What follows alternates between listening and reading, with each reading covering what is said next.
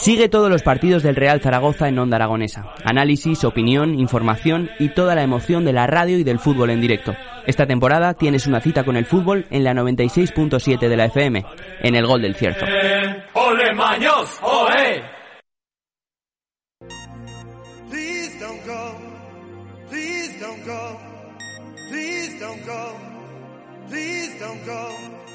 Please don't go. Please don't go. Please don't go. Please don't go. Babe, I love you so. 10 y 37 minutos de la mañana y arrancamos las mañanas aquí en Onda Aragones a través del 96.7 de su FM y de esos distintos medios digitales.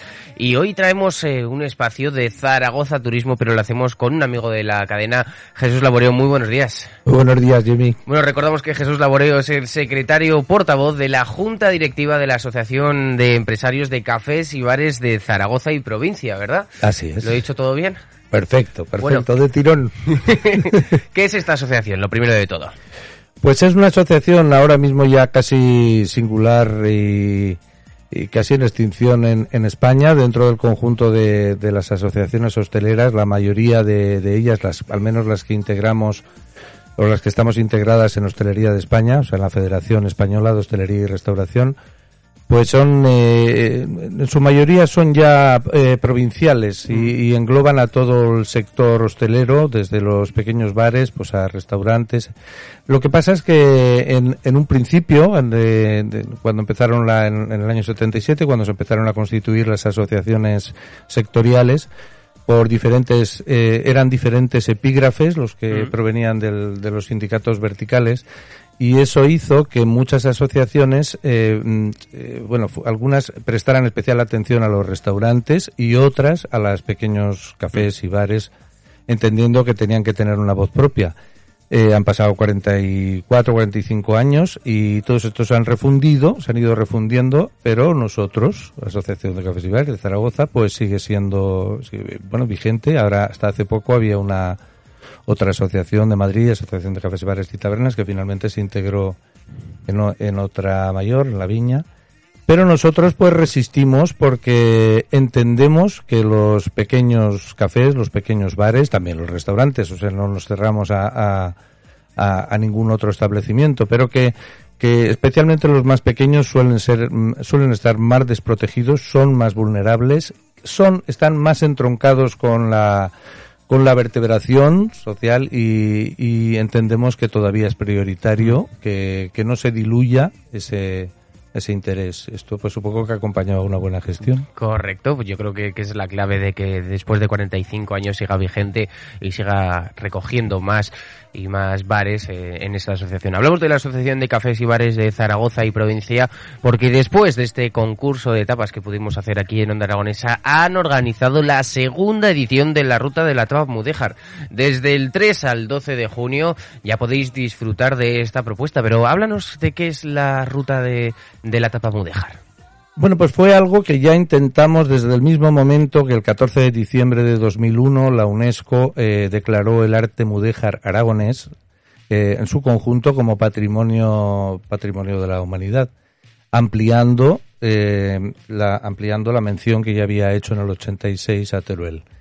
Y a partir de ese momento, pues en, ese momento, bueno, no fue posible. El año pasado, que, que se conmemoraban los, los 20 años de, de, esta distinción de la UNESCO, pues pusimos por fin en marcha la primera ruta de Tapamudéjar con una intención de unir tres patas en las que nosotros insistimos mucho en cada una de nuestras iniciativas, que es el hacer compatible y complementario pues tres, tres facetas diferentes, en particular para la ciudad en este caso, que es eh, el patrimonio cultural y artístico de una ciudad con más de 2.000 años de historia, eh, esa otra forma cultural que es la gastronomía y que refleja nuestro estilo de vida y que en nuestro caso eh, se, se, hace palpable a través de, de este hábito del tapeo, de, de ir eh, pues de bar en bar y probando pues diferentes sabores, diferentes propuestas.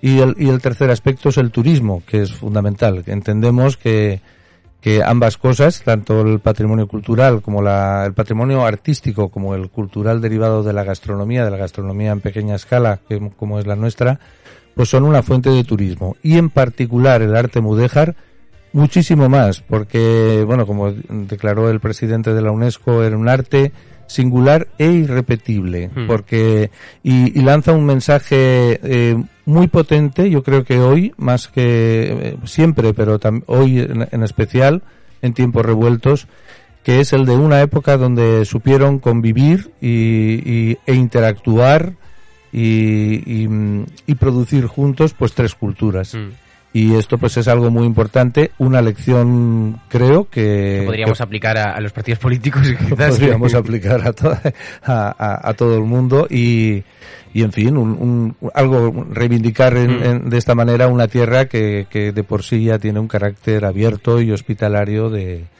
de, de, siempre, ¿no? Proverbial.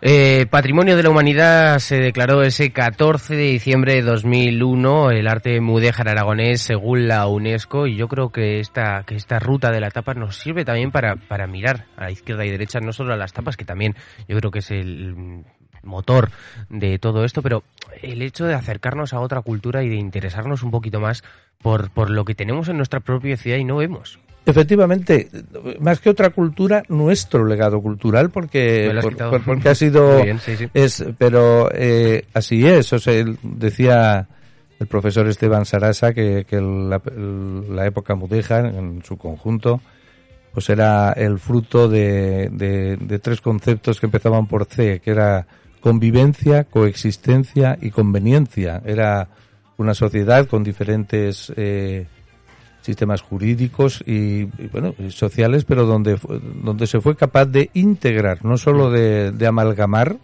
sino de integrar. Entonces esto forma parte de nuestro de, nuestra historia y de nuestra cultura. La aportación que hacemos en, en, en nuestra faceta gastronómica que también es reivindicativa y creo que también es muy oportuna a unos días de que el 1 de julio Zaragoza se convierta en la capital iberoamericana de la gastronomía sostenible durante todo un año es que mm, gran parte de esa herencia eh, gastronómica que proviene de, de, los musulmanes es el, el, aprovechamiento y el mejoramiento de la, de, por ejemplo, de los de la agricultura, trayendo también nuevas especies, nuevas especias y nuevos y, nuevos productos de, de otros sitios. Y, y especialmente de Oriente, que, que ya forma, incluido el aceite, por ejemplo, que, mm. que, es tan propio de no solo de nuestros, de la cultura mediterránea en general.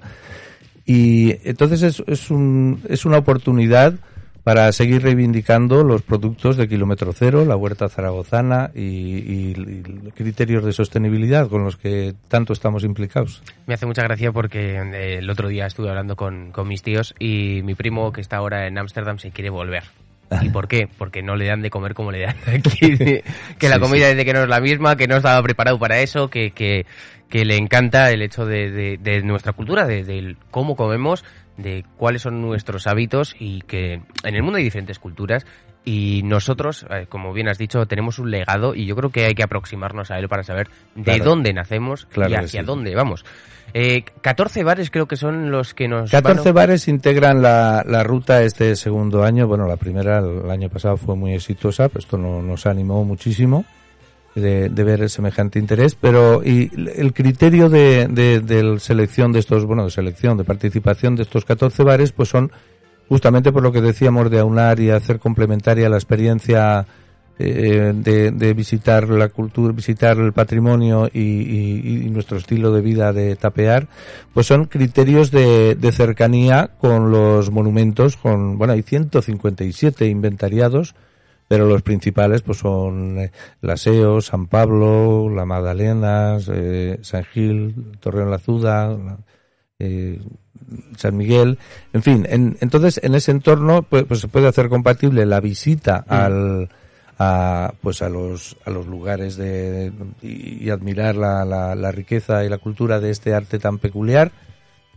Y, y a la vez, pues en algún sitio habrá que parar a, a, comer un poco, a comer si es una, ruta de la tapa, una tapita o beber un vino o, o lo que sea. Yo creo que es que hay que ir de la mano, hay que divertirse. En, en todas estas cosas es como en el, en el, colegio. En el colegio cuando más aprendías era cuando más te divertías. Sí, así es. Pues, eh, hace, pues mira, al, hilo de lo que dices, este año lo que hemos incorporado y ha sido un completo éxito y bueno, ya fue una felicidad. Ya sabes, otras veces lo, Mm.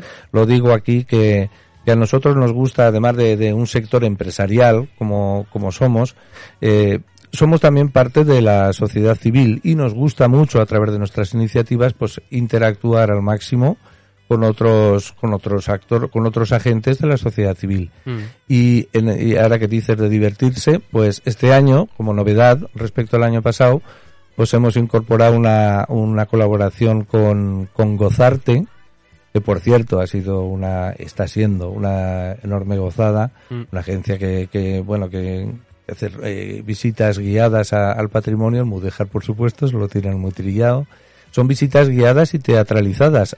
Eh, hoy venía con la intención de decir bueno eh, hubo dos visitas en, en el fin de semana pasado el sábado y va a haber otras dos eh, este sábado y quería animar a que a que la gente se apuntara pero esto ya no va a ser posible porque están las plazas ocupadas. Ha sido un completo éxito y, y claro y de momento pues no, no hay más plazas. Son unas visitas pues guiadas y también teatralizadas que lo hacen muchísimo más a menos mucho más ameno para eh, para pues para conocer todo todo este legado. Y también querría poner en valor al hilo de esto que hemos preparado unos soportes idénticos para los 14 bares de, de la tapa que hagan distinguible dentro de la oferta de cada bar eh, cuál es el- su oferta de tapa mudéjar eh, y es un, un mismo soporte que, que, que ha fabricado también en, en cerámicas Aedile que también nos gusta mucho que la- estas pequeñas eh, digo pequeñas pero en, en- en expansión eh, pues talleres artesanos de Aragón, que, que operan y,